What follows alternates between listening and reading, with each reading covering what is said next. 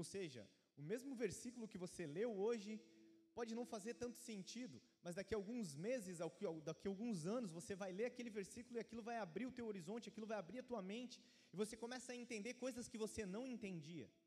Porque por meio da revelação do Espírito Santo é que as coisas vão acontecendo. E quando nós falamos a respeito do Espírito Santo, parece talvez para algumas pessoas vago. Como pode o Pai, o Filho e o Espírito Santo serem um só? E a minha difícil missão hoje vai ser tentar trazer para vocês um pouco de entendimento a respeito de quem é o Espírito Santo, do que ele faz, qual é o propósito dele. Ele foi criado, não foi criado, ele já existia, não existia, ele sempre existiu. E a primeira coisa que eu quero falar para vocês é que sim, o Espírito Santo de Deus sempre existiu. Ele não foi criado, assim como Deus não foi criado. E para nossa mente humana é difícil entender que porque para nós existe um começo, um meio e um fim. Sim ou não? Você nasce, você cresce e automaticamente em algum momento da sua vida você vai morrer. Então, para nós sempre tem um começo. O culto hoje começou às 8 horas da noite. Então, ele tem um, um começo, ele tem um meio, e, algumas horas, daqui a algumas horas, ele vai terminar e a gente vai para as nossas casas. Então, a nossa mente ela é concebida assim, com começo, com meio e com fim. A gente nasce, cresce e morre. Só que quando nós paramos para pensar sobre Deus, ele nunca foi criado, ele sempre existiu. Não teve alguém ou alguma coisa ou uma explosão que criou Deus. Ele sempre esteve ali. E a Bíblia fala a respeito do Espírito Santo. Em Gênesis 1, no versículo 2, ele fala que o Espírito Santo de Deus pairava sobre as águas. Então, desde o começo da criação, o Espírito Santo já fazia parte do processo. E por que, que eu falo isso? Porque muitas pessoas podem confundir a respeito do Espírito Santo, porque quando Jesus morre, antes de um pouquinho de Jesus morrer, na verdade, ele fala: Olha, eu vou embora, mas eu deixarei com vocês o Consolador. É aquele que vai nos consolar, é aquele. Algumas versões vão trazer o auxiliador, algumas versões vão trazer o ajudador. Mas a Bíblia fala que ele é o nosso consolador. Lá em João, no capítulo 14, no versículo 16 até o 18, eu estou na ARC, Almeida Revista e Corrigida, e, e ele fala assim: E eu rogarei ao Pai, e ele vos dará outro consolador, para que fique com vocês para sempre. Fala comigo assim: para sempre. Para sempre versículo 17: O Espírito da Verdade, que o mundo não pôde receber, porque não o vê, nem o conhece, mas vós o conheceis, porque habita convosco e estará em vós. Não vos deixarei órfãos, voltarei para vós. Tem um louvor muito famoso, que é muito antigo, da Luísa Rosa, que fala: Não se turve o vosso coração Crede em Deus e também em mim. A casa de meu pai há muitas moradas. Se não fosse assim, eu não teria dito: Vou preparar-vos um lugar. Eu vos levarei para mim mesmo. Vós conheceis o caminho para onde eu vou.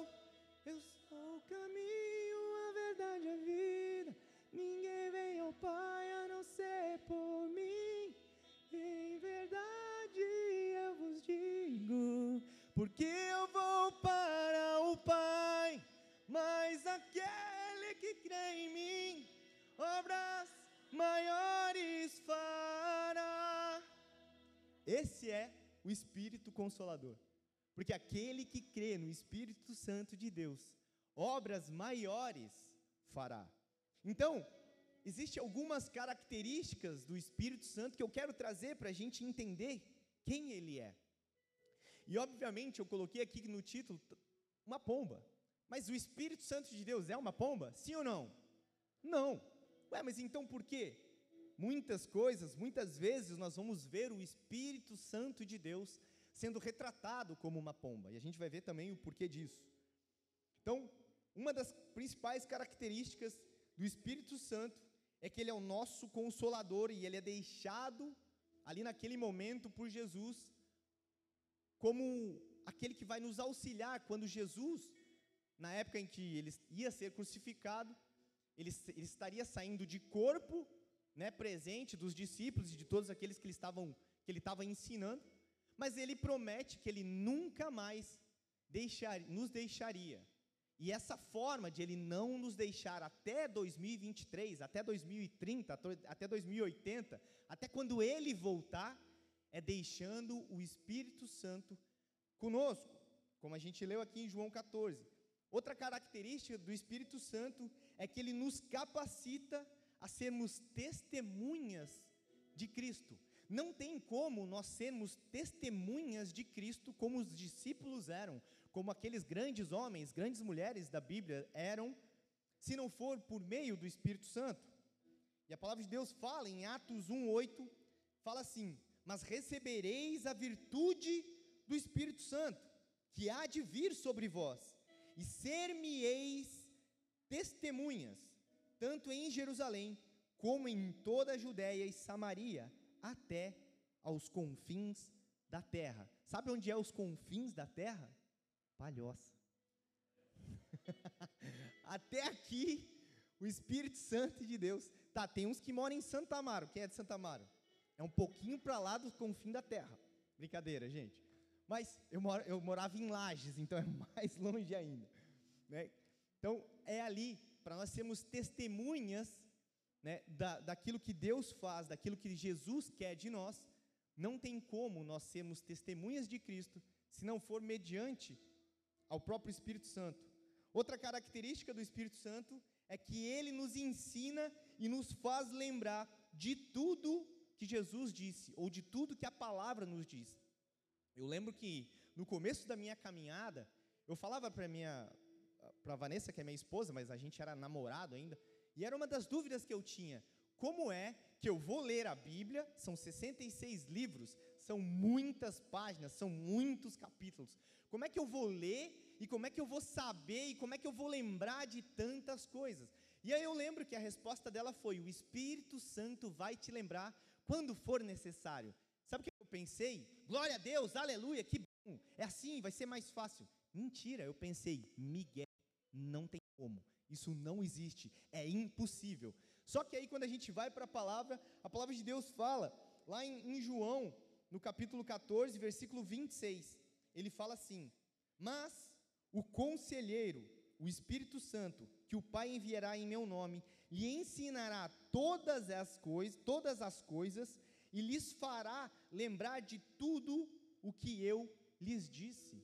Olha que loucura. Ah, mas eu tenho uma memória muito ruim. Quem aqui acha que tem uma memória muito ruim, tipo assim, o peixinho lá do, do Nemo? Ah, eu não lembro muito bem, eu esqueço das coisas. Então, por mais que o, o teu físico, a tua mentalidade esqueça, o Espírito Santo, ele, ele nos lembra e ele nos ensina aquilo que nós aprendemos. Mas, como o Espírito Santo não é um espírito de adivinho, ele não vai te ensinar, ele não vai te, te revelar coisas que talvez você não tenha lido. Ele vai te mostrar aquilo que você já leu, aquilo que você viveu, aquilo que você orou. Ele pode te trazer revelações, e a gente vai ver mais aqui para frente, mas com um propósito. Amém? Amém? Glória a Deus. Outra coisa que é uma característica do Espírito Santo é que ele nos guia pela verdade e ele anuncia o que há de vir. Lá em João 16, 13, fala assim: Mas quando vier aquele Espírito de verdade, ele vos guiará em toda a verdade, porque não falará de si mesmo, mas dirá tudo o que tiver ouvido e vos anunciará o que há de vir. Então, ele é um Espírito também que nos revela aquilo que há de vir, mas sempre com um propósito. Outra característica do Espírito Santo, ele nos dá sabedoria e discernimento para nós tomarmos decisões difíceis. Está lá em Atos, no capítulo 6, versículo 10, fala assim: Mas não podiam resistir à sabedoria e ao Espírito com que ele falava. Ou seja, quando o Espírito fala, o Espírito fala em sabedoria. Ele fala coisas que nós não sabemos. Ele fala de coisas que muitas vezes nós, só nós e o próprio Deus sabemos. Então, ter um relacionamento com o Espírito Santo é ter a certeza de que nós vamos viver coisas extraordinárias, coisas sobrenaturais, coisas que nem olhos viram, nem ouvidos ouviram, aquilo que está preparado para os que amam a Deus. Em Efésios, no capítulo 1, 17, fala assim: Para que o Deus do nosso Senhor Jesus Cristo, o Pai da glória, vos dê em seu conhecimento o espírito da sabedoria e de revelação. Então nós temos, através do Espírito Santo, revelação que homem nenhum tem. Nós temos através do Espírito, e é diferente, gente, de revelação e adivinhação. O espírito de adivinhação que muitas vezes nós vemos em algumas outras pessoas é muito diferente daquilo que nós, cre nós cremos e nós vemos no Espírito Santo agindo. Até porque a Bíblia condena espírito de adivinhação. E a palavra de Deus ela é muito clara e ela é muito enfática quando ela fala assim: ai daquele que diz, assim diz o Senhor, e o Senhor não diz.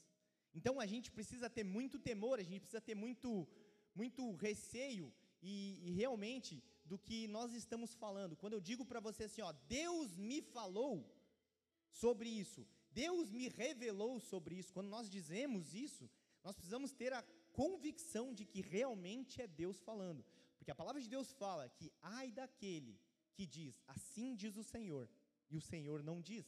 Então é muito diferente do espírito de adivinhação para o Espírito Santo de Deus. Outra característica do Espírito Santo é que ele nos dá força para enfrentar dificuldades. Em Efésios, no capítulo 3, versículo 16, fala assim: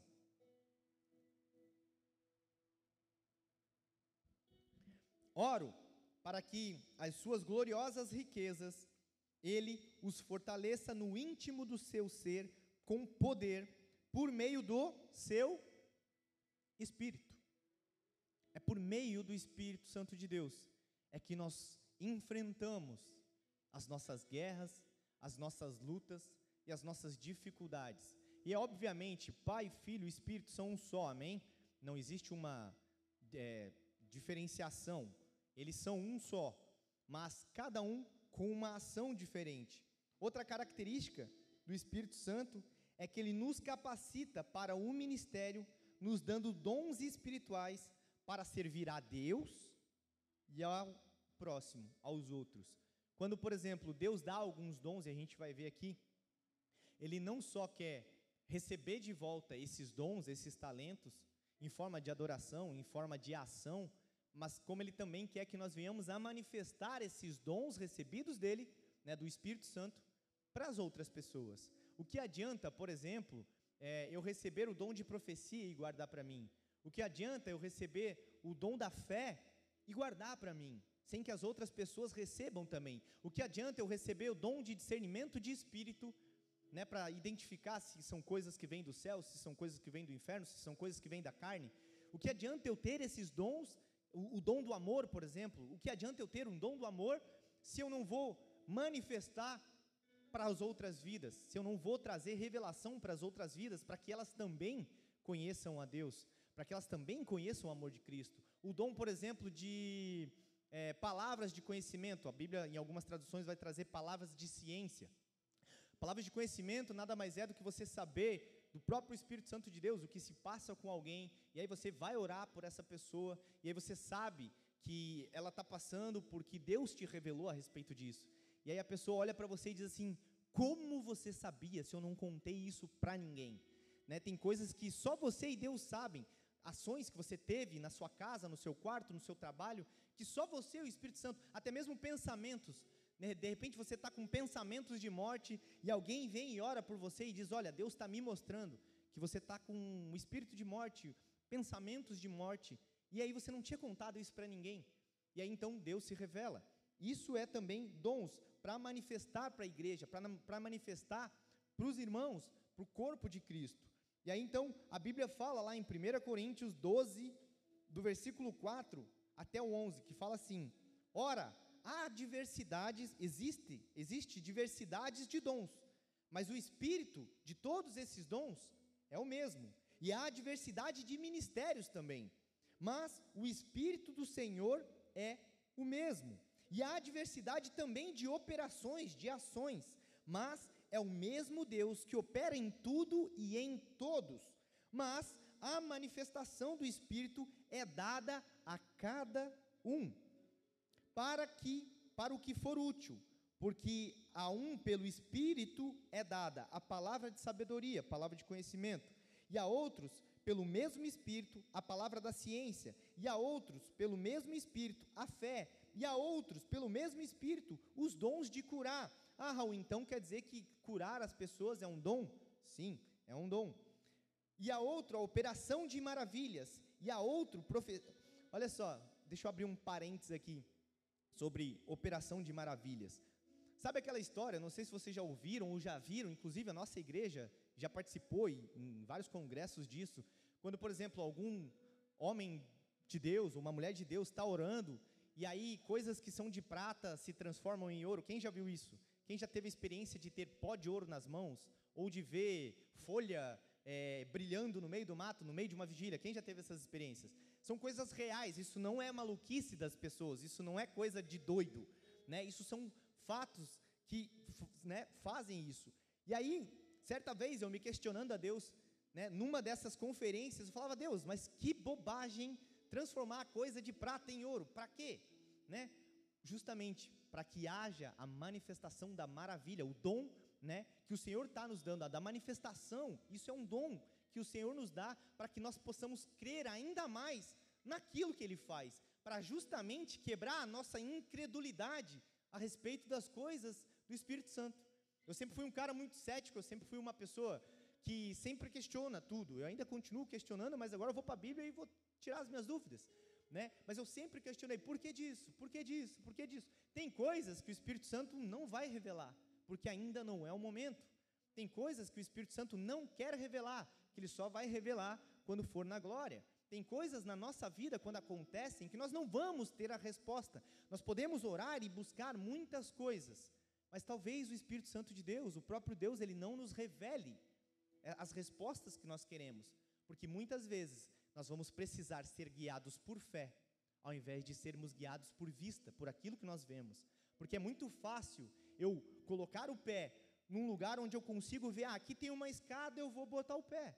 Mas quando eu não vejo o chão, quando eu não vejo saída, quando eu não vejo uma alternativa, é aí sim que a minha fé entra é, em ação. É isso que nós fazemos. Continuando aqui então. E a outros a operação de maravilhas, e a outro a profecia, e a outro o dom de discernir os espíritos, e a outro a variedade de línguas, e a outro a interpretação de línguas. Mas um só e o mesmo Espírito opera todas essas coisas, repartindo particularmente a cada um como quer. Então, a gente recebe dons, não é para que a gente se torne super espirituais, não é para que eu seja melhor do que você. Ah, não, porque eu falo em línguas e você não fala, então eu sou melhor que você. Então eu tenho mais Deus do que você. Não tem como nós medirmos a capacidade de quem tem Deus ou não. Obviamente que os nossos frutos, eles vão revelar se nós temos Deus ou não mas não quer dizer o quanto de Deus eu tenho. Não existe um termômetro que diga, olha, o Raul tem 95,9% de Deus. Ah, o fulano tem 98, não existe isso. Mas a questão é, os dons que o Espírito Santo de Deus nos dá é para que justamente outras pessoas passem a crer também no Deus que nós cremos. O Espírito Santo de Deus, ele quer se manifestar em nós e através de nós, justamente para alcançar outras vidas. Amém? Outro, outra característica do Espírito Santo, ele nos ajuda nas nossas fraquezas. Romanos 8, 26, 27 fala assim: Da mesma forma, o Espírito nos ajuda em nossa fraqueza, pois não sabemos como orar. Quem aqui tem dificuldade de orar e acha que não sabe orar? Todo mundo deveria levantar a mão, porque ninguém sabe orar. A Bíblia está dizendo que, por mais bonitinho, por mais tempo que você ore, você não sabe orar. Por isso que a Bíblia nos deu, por isso que o Senhor nos deu o Espírito Santo, porque é Ele quem, com gemidos inexprimíveis, Ele intercede a Deus por nós, e é o que a gente vai ver aqui também. Então, continuando. Da mesma forma, o Espírito nos ajuda em nossa fraqueza, pois nós não sabemos orar, mas o próprio Espírito intercede por nós com gemidos inexprimíveis. E aquele que sonda os corações conhece a intenção do Espírito. E porque o Espírito intercede pelos santos de acordo com a vontade de Deus. Outra característica do Espírito Santo é que ele nos enche de fé e de esperança. Romanos 15, 13 fala assim: E o Deus da esperança vos encha de todo gozo, de toda alegria e paz, na crença, para que pelo poder do Espírito Santo vocês sejam abundantes em esperança. Olha que legal, olha que lindo isso.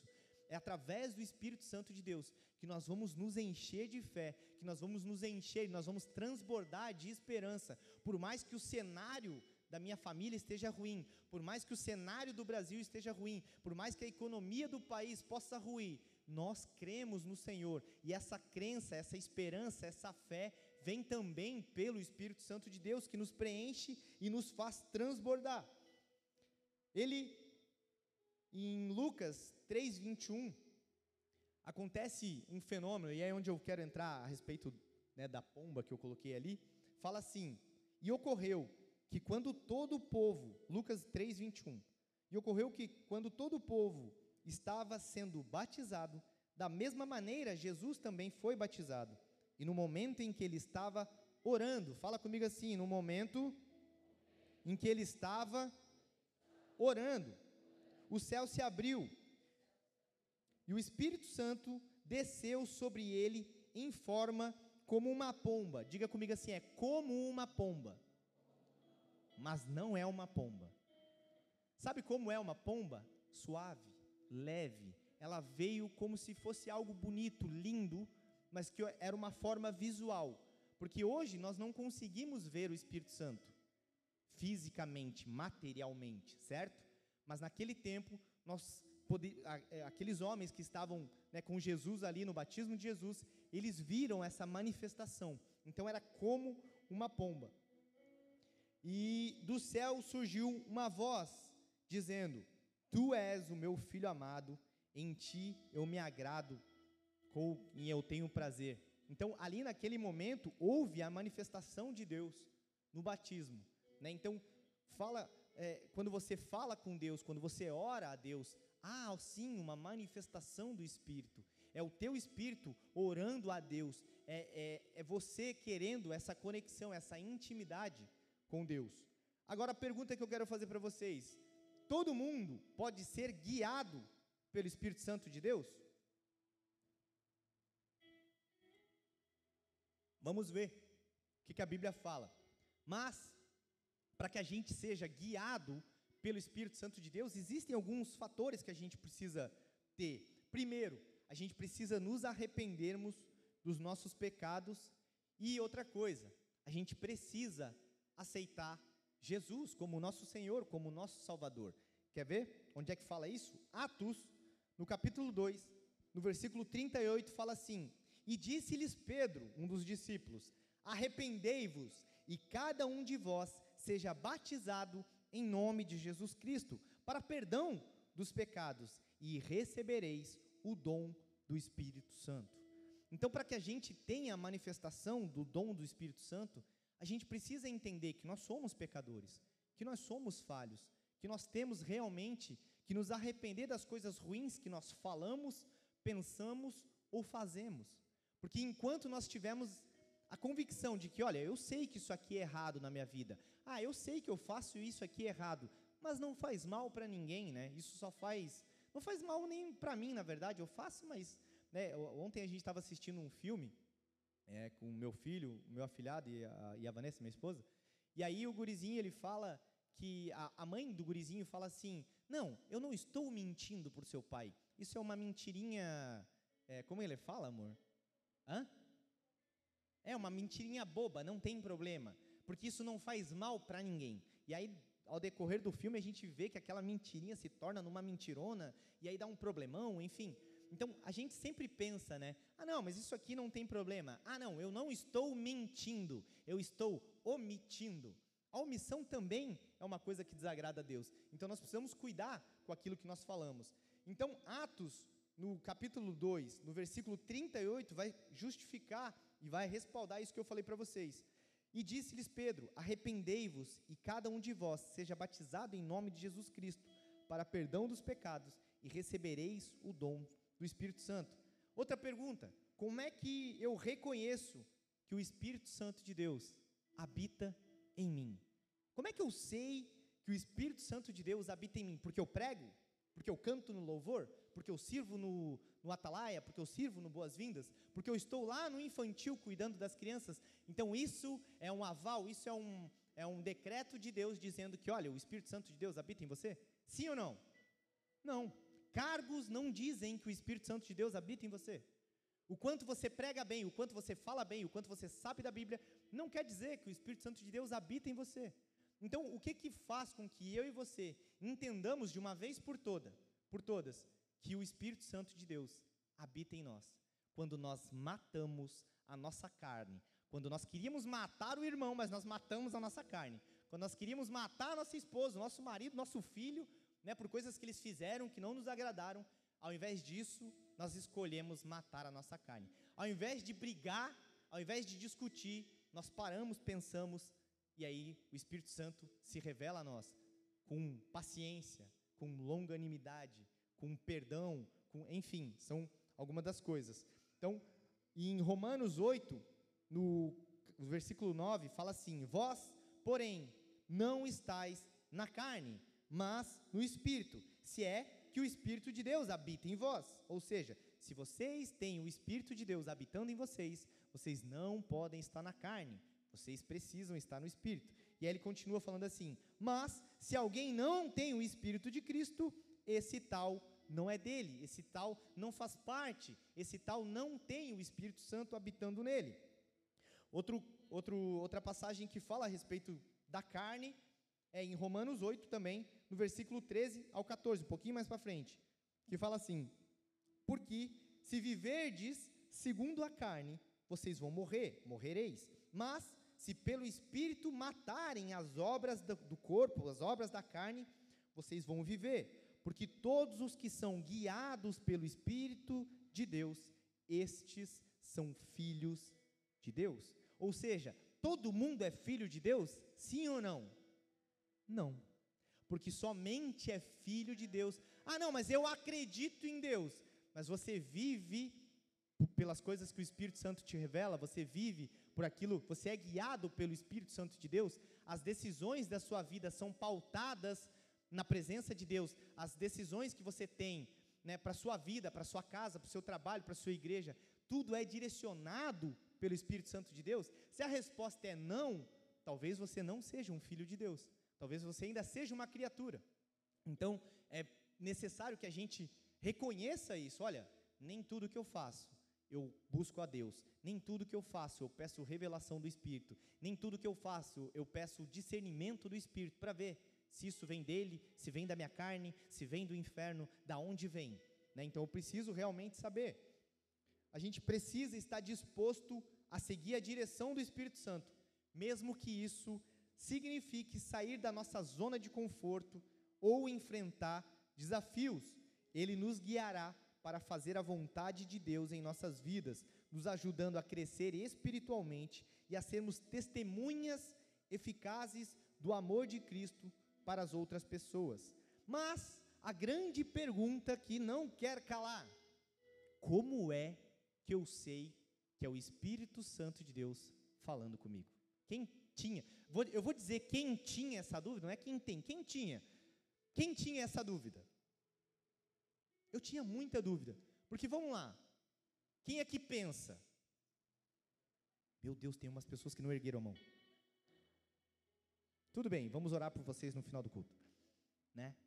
Deus conhece tudo, né? Deus sabe do nosso coração. A Bíblia fala que não cai um fio de cabelo, né? Ele sabe quantos fios de cabelo tem na nossa cabeça. Eu acho que alguns não têm tantos fios que é porque ele cansou de contar, né? Então tem, não, vamos deixar um sem fio de cabelo. Não estou dizendo você, pastor, imagina, né? Não é o pastor, gente. All right, né? Mas Deus conhece o nosso coração, Deus sabe das nossas intenções. Então, não é pecado eu dizer, olha, eu não sei se é Deus falando comigo. Porque muitas vezes a gente vai ficar na dúvida. É Deus falando comigo? É os meus pensamentos? É a consciência que eu tenho? Né? Por exemplo, matar e roubar, eu sei que é errado. Porque se eu matar ou roubar, eu vou preso. Então não precisa nem o Espírito Santo me dizer que isso é errado. Porque se eu fizer, eu já sei que eu vou preso. Sim ou não? Então, pode ser a minha mente falando? Sim ou não? Pode. Pode ser Satanás falando? Sim ou não? Pode. Pode ser o Espírito Santo falando? Pode ser um desejo da minha carne falando bem alto. Que é, uma, que é um exemplo bem fácil de entender. Quando você vai dizimar e ofertar. Né? Ali está uma briga. A tua carne dizendo, pega menor, pega menor, dá 10 pila, dá 5 pila. O outro, e o Espírito Santo de Deus pode ser falando, não, é isso aqui que eu tenho para mim, para você, é isso aqui. Se você tem a consciência, não, e assim, a gente é muito né, livre quanto a isso, a gente não tem, e é uma coisa que eu acho muito legal na nossa igreja. Ninguém fica forçando a nada, você não é obrigado a nada. Isso é uma relação entre você e Deus. Mas para você entender que o teu eu está dizendo, o teu eu é avarento, o meu eu é avarento, ele vai sempre dizer, não, dá ao menos, dá o 10 pila que tem ali, pô, tenho 100 pila de pix, dá 10 pila. Né? A gente sempre vai pensar isso, porque essa é a nossa natureza. Mas quando o Espírito Santo de Deus vem e fala, a gente sabe como é. Mas eu vou mostrar para vocês, biblicamente, como é que a gente consegue discernir como, como é Deus. Por exemplo, alguém aqui já passou né, por uma situação de acordar às 3 horas da manhã, do nada, assim, tipo, aleatório, mas é 3 horas, não é 2h59, nem 3 e 1, é 3 horas. Quem já passou por isso? Caramba, quanta gente. E aí o que você faz? Volta a dormir, né? Sim ou não? Tem uns crentes aqui, né? Tem uns caras que são bons, ora. Tem os outros que vão dizer, não, mas 3 horas da manhã não é por é para dormir. Porque 4 horas tem que levantar. Minha sogra levanta às 4 da manhã. Né? Então, se acordar às 3, é, vai orar até às 4, já fica para ir trabalhar.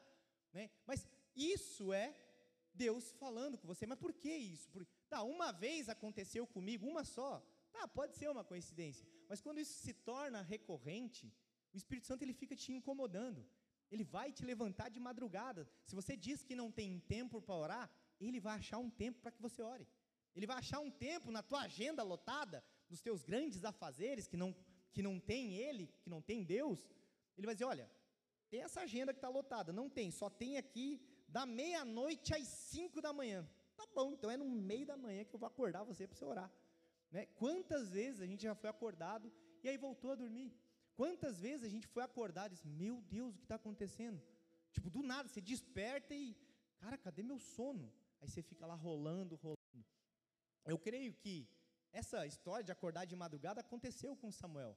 Quando a gente olha para a história de Samuel, lá em 1 Samuel, acho que é 1, se eu não me engano, né, no primeiro capítulo, e acho que não, 1 Samuel 3, se eu não me engano. Enfim, depois a gente vai ver lá. Que Samuel, ele ouve Deus falando, Samuel. Aí ele levanta, vai até o profeta Eli, né, onde ele morava com ele, e fala: Fala, Senhor, né, fala o que né, você está me chamando. Eli fala assim: o profeta ele fala: Não, eu não te chamei, pode voltar a dormir. Aí ele vai, volta a dormir, daqui a pouco ele ouve: Samuel. A gente queria que Deus falasse assim, né? Samuel, eis que te digo, filho meu, né? Raul, você é um trouxa. Você peca demais. Né? A gente queria que fosse assim, mas não é, mas naquele tempo foi. A gente consegue ouvir Deus audivelmente, sim ou não? Sim. Pior é que sim. Samuel ouviu audivelmente, né?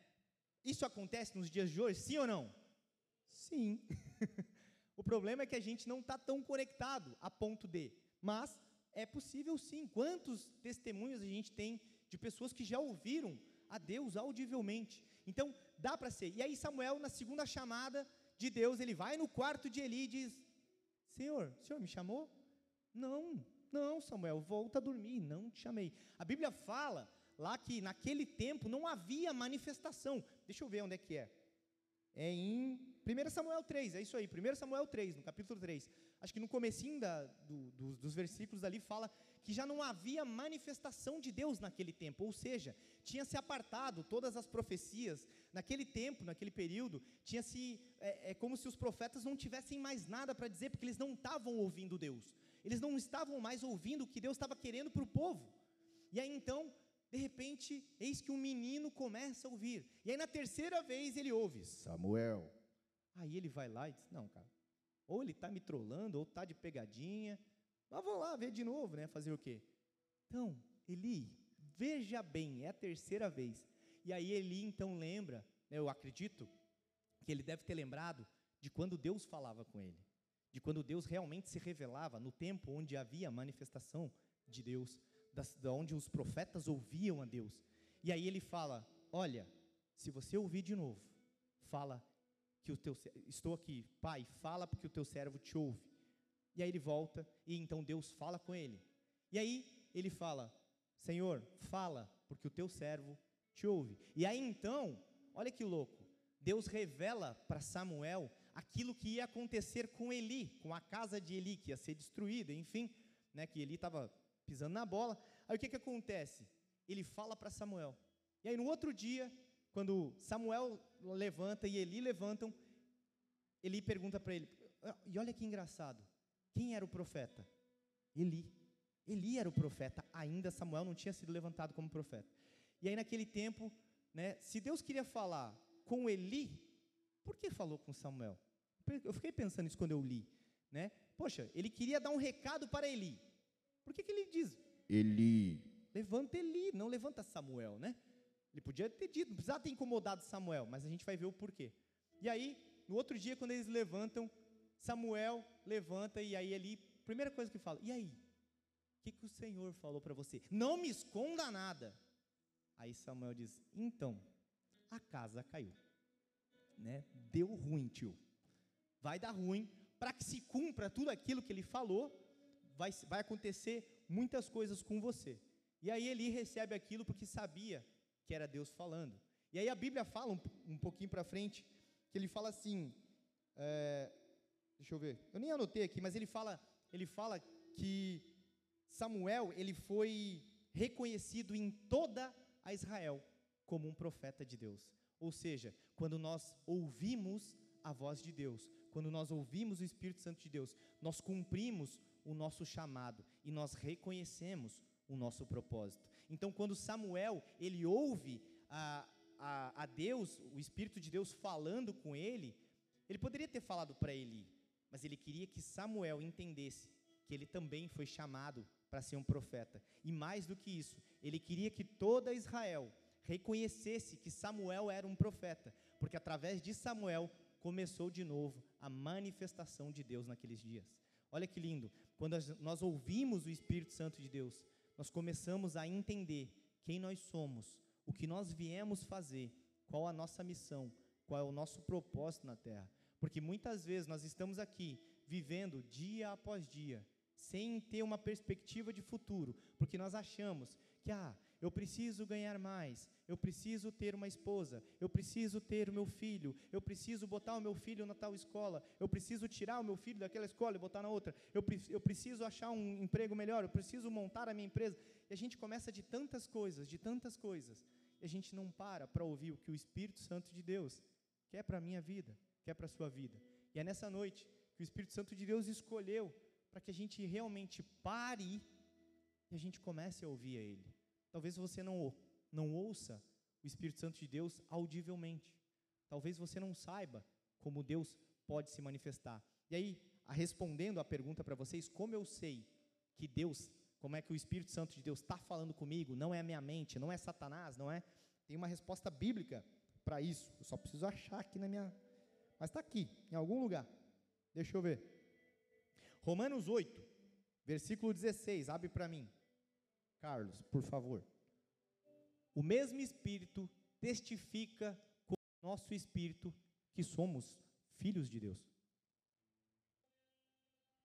A Bíblia fala que as minhas ovelhas reconhecem a minha voz. quando nós somos ovelhas do Senhor, quando nós somos filhos do Senhor, nós vamos reconhecer. Se quem é, quem é casado aqui, quem tem filhos aqui, se o seu marido, a sua esposa ou o seu filho liga para você de um número desconhecido, fala: "Alô, eu preciso de ajuda". Na hora você reconhece essa pessoa, sim ou não? Por que que você reconhece? Porque você já convive com ela há anos, porque você já sabe como é o tom de voz. Se, eh, se, se o teu filho tiver quem é pai aqui sabe o que eu vou falar. Se o teu filho estiver chorando no meio de uma multidão de criança, você vai saber que é teu filho. Sim ou não, mães e pais? É, é a coisa mais incrível do mundo. A Vanessa, quando, quando o Teodoro tinha nascido, é, cara, eu, eu assim, eu sou um cara que durmo e se você me carregar na cama, você vai levar a cama junto e eu não acordo. Mas a Vanessa era incrível, porque o, o Teodoro fazia assim, ó. Assim. Ela, ai meu Deus, meu Deus já levantava, já cuidava, já... Enfim, no outro dia, às vezes ele chorava de derreter. E eu, o que, que aconteceu, moço? Você não dormiu? Você não viu que ele chorou a noite inteira? Então, veja bem, porém, entretanto, contudo, não. Então, acho que as mães têm um pouquinho mais ali. Então, estão tão na frente. Mas nós sabemos que o nosso filho chora, a gente reconhece a voz dele. Se, se o seu marido grita, se o seu, nam, seu namorado chama, se o seu noivo, enfim, te chama, ele faz uma ligação, você sabe que é ele. Assim é o Espírito Santo de Deus com a gente. Quanto mais a gente conhece da forma como ele fala, mais a gente reconhece como ele fala. Né? Deus usa homens e mulheres de Deus também para falar com a gente. Muitas vezes, né, quando a gente né, chama vocês aqui para frente para que a gente possa orar por vocês, muitos já relataram experiências de que receberam orações de coisas que só essa pessoa e Deus sabiam. Né? Quantas vezes você já recebeu uma oração de coisas que você tinha pedido para Deus naquele dia e alguém foi orar por você e houve resposta? Né? E você está hoje, até hoje na igreja, porque um dia você teve uma experiência com Deus através de uma outra pessoa. O Espírito Santo de Deus usa outras pessoas também para falar. Né? Assim como ele usou Samuel para falar com Eli. Né? Ele usa as pessoas. Né? Mas nós precisamos estar conectados para saber. Porque ter um relacionamento com o Espírito Santo não é vir na igreja. Ter um relacionamento com o Espírito Santo não é somente ler a Bíblia, é muito mais do que isso. Nós precisamos querer ter um relacionamento. Nós precisamos querer. É muito legal quando né, você, por exemplo, quem é casado aqui sabe, vai entender o que eu estou falando. Quando você chama a sua esposa ou a sua esposa chama, principalmente as mulheres, né, chamam o marido para sair e o marido quer sair, não está saindo porque tem que sair, né? Poxa, meu Deus, tá bom, eu vou no shopping porque eu não aguento aquele shopping mais, vou, né? Fazer o quê? Porque tu gosta, né? Então eu vou para te agradar. Mas quando é, amor, hoje eu tô afim de ir com você, bora? Se você disser bora, nós boremos, boremos, então bora, né? E aí vocês vão porque os dois querem. Isso é ter um relacionamento saudável com Deus. Ah, hoje eu vou ler a Bíblia porque eu sou obrigado a ler três capítulos por dia, porque eu me comprometi com Deus. Mas é muito mais legal quando a gente acorda e diz: Cara, hoje eu estou com muita vontade de ler a Bíblia, hoje eu estou com muita vontade de orar, hoje eu estou com muita vontade né, de ler, de buscar. Isso é muito bom, isso é maravilhoso. Pena que não é todo dia. Pena, né? Ontem nós estávamos falando, eu e a Vanessa, que homens e mulheres de verdade fazem coisas que não querem o tempo todo. Porque se a gente for ver, a gente faz mais coisas na nossa vida que a gente não gostaria de fazer, mas tem que fazer. Quem gosta de limpar a casa? Tá, eu sei que tem umas doidas, mas a grande maioria não gosta, mas tem que fazer, porque senão a casa vira um caos. Né? Quem gosta de fazer comida? Tem uns doidos, mas a maioria das pessoas não gosta de cozinhar. Né? Quem gosta de, de verão, esse calor, né? parece quem está abraçado no sol, como disse a minha sogra hoje. Meu Deus, para quem está abraçado no sol né? Que está quente hoje à tarde, né? Quem gosta? Ah, não, mas, mas tem que enfrentar o calor. Então a gente vai fazer muitas coisas que a gente não gosta. Muitas coisas que são necessárias fazer. Por exemplo, eu não gostava de jogar bola. Nunca fui jogador de bola. Né? Minha, minha parada era sempre computador, internet, essas coisas, desde que eu me conheço por gente. Né? E aí, quando eu tive né, o Teodoro, quem já viu ele aqui sabe que ele joga, ele acorda de uniforme de futebol e ele vai dormir de uniforme de futebol. Ele puxou isso do meu pai e do, do, do, do vô dele, dos dois vô. Porque os dois que gostavam, eu não gostava. Mas o que, que eu tive que começar a fazer com ele? tive que começar também e no primeiro momento era porque eu tinha que estar com ele. Era porque eu tinha que fazer o papel de pai. Hoje eu convido ele para jogar com os boleiros aqui da igreja. Porque a gente gosta de estar junto. E eu já falo para a galera, eu só vou jogar se o meu filho jogar, porque ele é o meu melhor artilheiro. Então, eu já tenho essa intimidade com meu filho a ponto de dizer: "Filho, vamos jogar bola juntos, porque eu também gosto de jogar bola com você". E é assim que a gente precisa ter o um relacionamento com o Espírito Santo. Olha, Espírito Santo, eu estou aqui orando, eu estou aqui lendo, eu vim no culto hoje, porque eu quero ter uma presença, porque eu quero sentir, eu quero te sentir comigo, eu quero sentir que você faz parte da minha vida. Né? Convide ele para estar com você. Faça um jantar entre você e ele. E coloque uma mesa para você, para o seu marido, para o seu filho e para o Espírito Santo. Ai, Raul, que viagem, que bobeira. Simboliza isso, faz com que ele realmente tenha presença ali, não de uma forma física, obviamente, mas de uma forma espiritual que você possa imaginar que ele está ali, porque ele está. Não é porque a gente não vê que ele não está. Não é porque a gente não consegue muitas vezes sentir um arrepio que ele não está. Muita gente confunde que sentir a Deus é só quando chora. Ah, porque eu chorei no culto hoje, então o culto foi bom. Não. Se você ouviu a palavra, isso te transformou, isso houve em você transformação, revelação do teu caráter que precisa ser transformado, isso já é a manifestação de Deus. Quando você reconhece que ainda faz, que ainda erra, que ainda peca e você precisa melhorar, isso também é a manifestação do Espírito Santo de Deus na tua vida. Quando você mentia muito e hoje você não mente mais, e não só porque é, mentir é errado, mentir é pecado, mas porque você entende que isso não faz parte de você, você começa a entender que o Espírito Santo começou a habitar em você. Quando você de repente no trânsito, né, se alguém te corta a frente, você xingava, brigava, buzinava, fica doido, e hoje alguém faz, você diz, filisteu, né? Amém. Chama, amém, Senhor. Não, não vou brigar, não vou xingar, não vou mostrar o dedo do meio. Isso já começa o Espírito Santo agir em você, porque é essa transformação que o Espírito Santo de Deus faz em nós. É isso que ele veio. Ele veio para nos consolar quando nós estamos abatidos, quando nós estamos tristes, quando nós estamos fracos na fé. É o Espírito Santo que vem e nos enche, como a Bíblia nos mostrou, que ele vem e nos transborda a ponto de sermos tão cheios da esperança, tão cheios de fé, que as coisas começam a mudar. É Ele que nos faz ver o outro lado do problema. Né, vocês sabiam que por estudo, 90, e isso não é chute meu, né, a Vanessa fala que às vezes eu falo um, ah, 70% das coisas, mas não tem estatística, mas isso tem. Fui atrás e fui ver. 95% das vezes que nós achamos que temos um problema, nós não temos um problema. Nós nos preocupamos em talvez o, com o resultado que aquilo possa ter. Meu Deus, eu preciso pagar uma conta semana que vem, como é que eu vou pagar? Isso não é um problema, porque o problema é quando a conta não foi paga. Aí é o problema, é a conta não foi paga. Mas até que ela, não, até que ela chegue para pagar, isso é só um pensamento teu. Meu Deus, o que, que eu vou fazer? Não estou dizendo que é para você ficar parado, né? Corre atrás também. Mas isso não é o problema em si. Muitas vezes nós temos, nós geramos na nossa vida problemas que o Espírito Santo, se nós estivéssemos conectados com o Espírito Santo, ele ia dizer: Olha, filho, eu tenho uma solução. Faça isso, isso isso. Eu vou. Lembra que o Espírito Santo ele nos dá sabedoria e nos dá discernimento e nos guia por lugares onde nós precisamos ir? Olha, faça isso, faça isso, faça aquilo. Eu lembro de uma vez, né, para a gente encerrar, eu lembro de uma vez que que eu tinha dúvidas. Né? Não sei se vocês já, já ouviram essa história. Eu não era crente quando eu tinha ouvido essa história.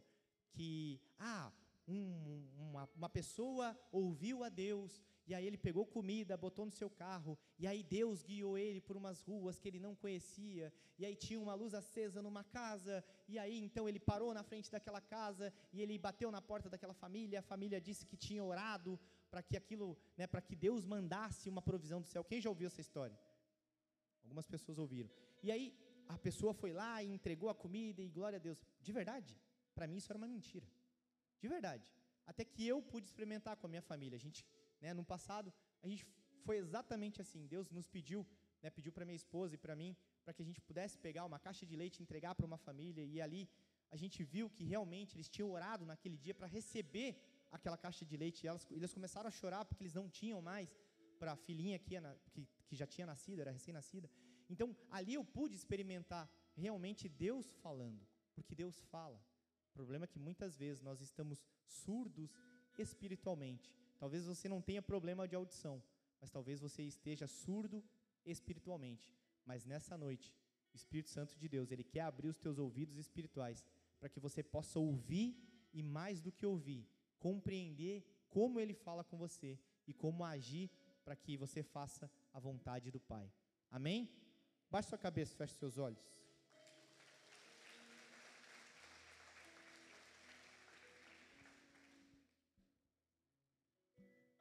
Todos nós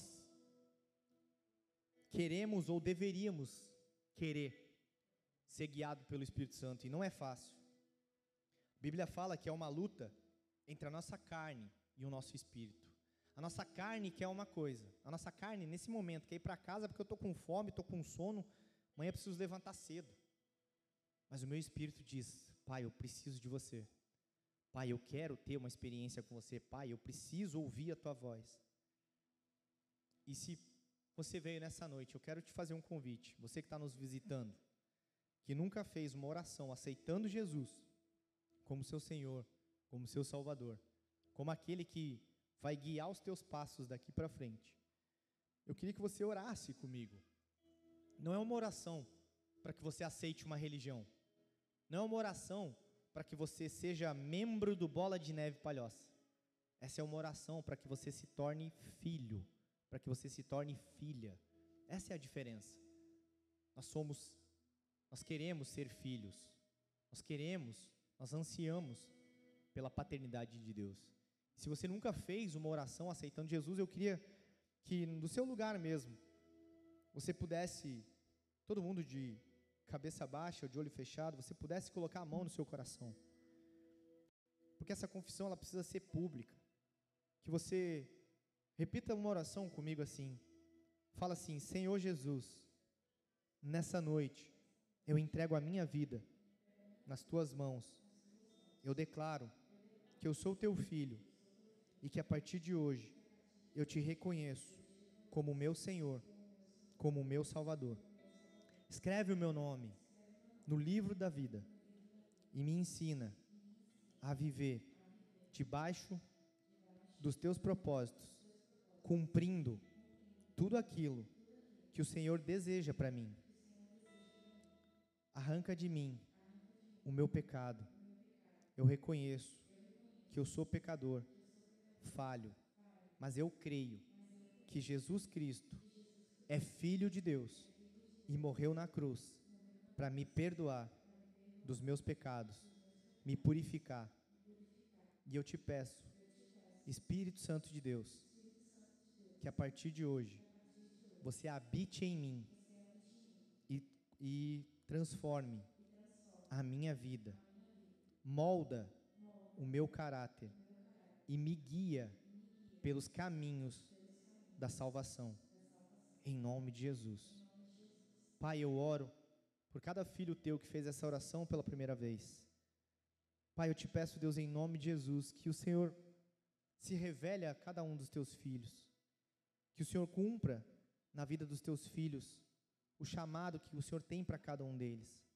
Que o teu Espírito Santo se revele a eles, mostrando e derramando sabedoria, discernimento, entendimento, derramando dons sobre os teus filhos, para que haja a manifestação do Senhor nos dias de hoje.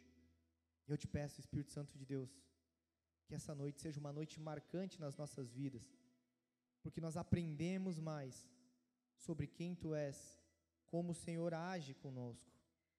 E eu te peço, Deus, transforma as nossas vidas nessa noite e unge as nossas cabeças com óleo, porque nós queremos ter intimidade contigo, em nome de Jesus.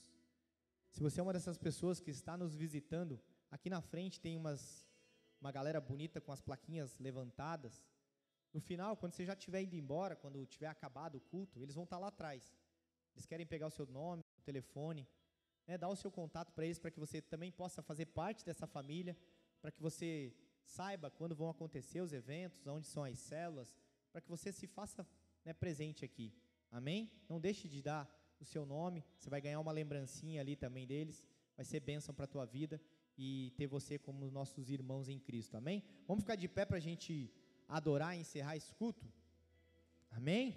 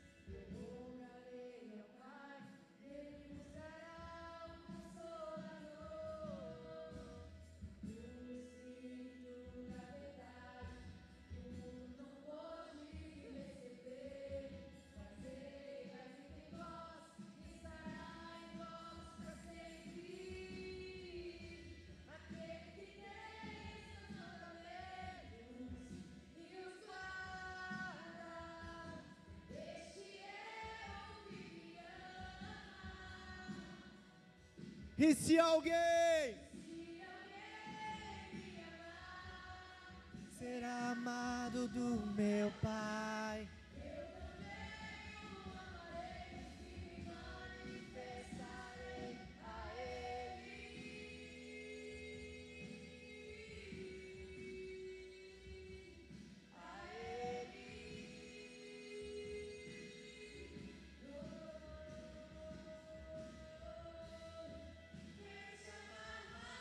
Declare isso como uma verdade na tua vida. Oh! Nós queremos te amar, mãe.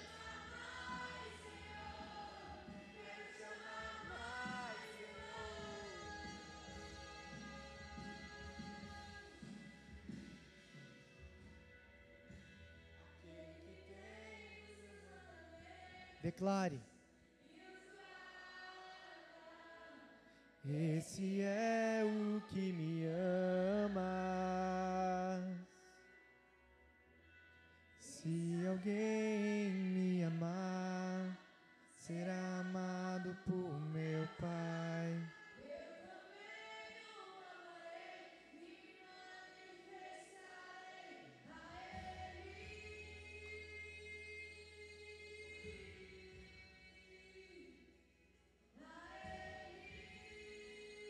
Declare: Quero te amar mais. Quero te amar mais, Senhor.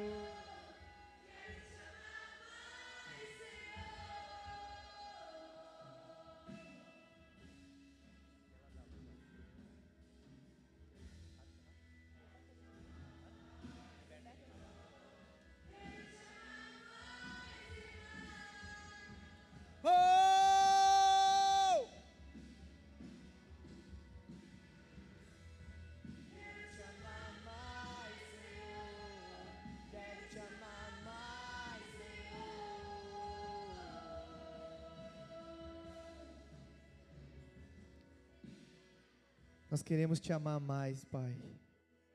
Nós queremos a tua revelação em nós. E nós sabemos, Pai, que muitas vezes nós não entendemos o teu agir, nós não entendemos como o Senhor fala conosco. porque nós ainda somos pecadores, nós somos falhos. Essa noite é uma noite para que nós também venhamos a reconhecer as nossas fraquezas, os nossos pecados, as nossas falhas, tudo aquilo que não tem agradado ao Senhor. Talvez seja uma falta de perdão, talvez seja uma briga, talvez seja mentiras, traições, pornografia, talvez seja a inveja, talvez seja a raiva, a indiferença. Não importa qual é o teu pecado. Nessa noite o Senhor ele quer te liberar. Ele quer te libertar de todos os pecados. Nós vamos cantar uma adoração aqui. Que essa adoração ela seja uma adoração genuína, reconhecendo o quanto nós somos falhos. E é um pedido para que o Senhor nos liberte de tudo aquilo que nos prende, que não nos deixa avançar com o Espírito Santo de Deus nas nossas vidas. Amém?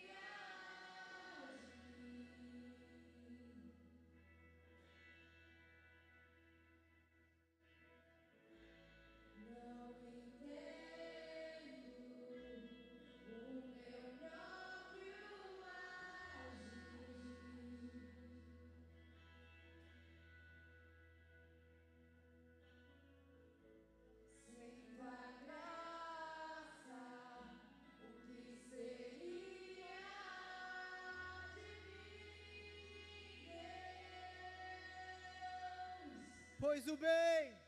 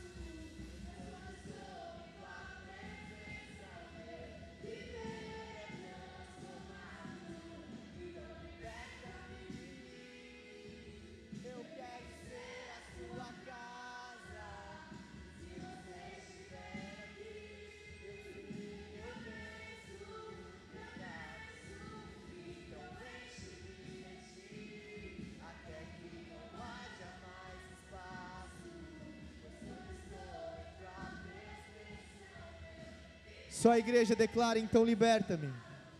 Então liberta-me de mim.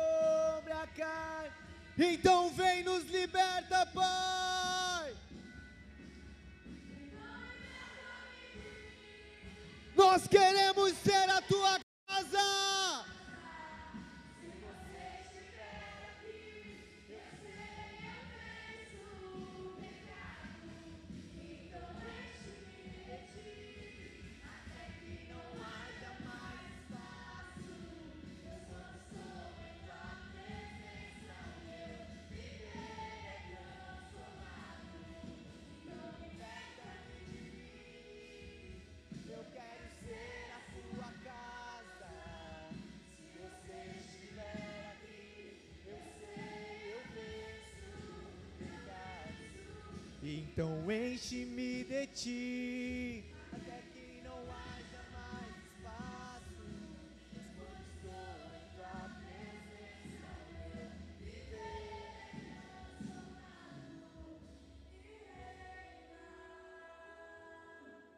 O Espírito sobre a carne. Declare isso como uma verdade na tua vida.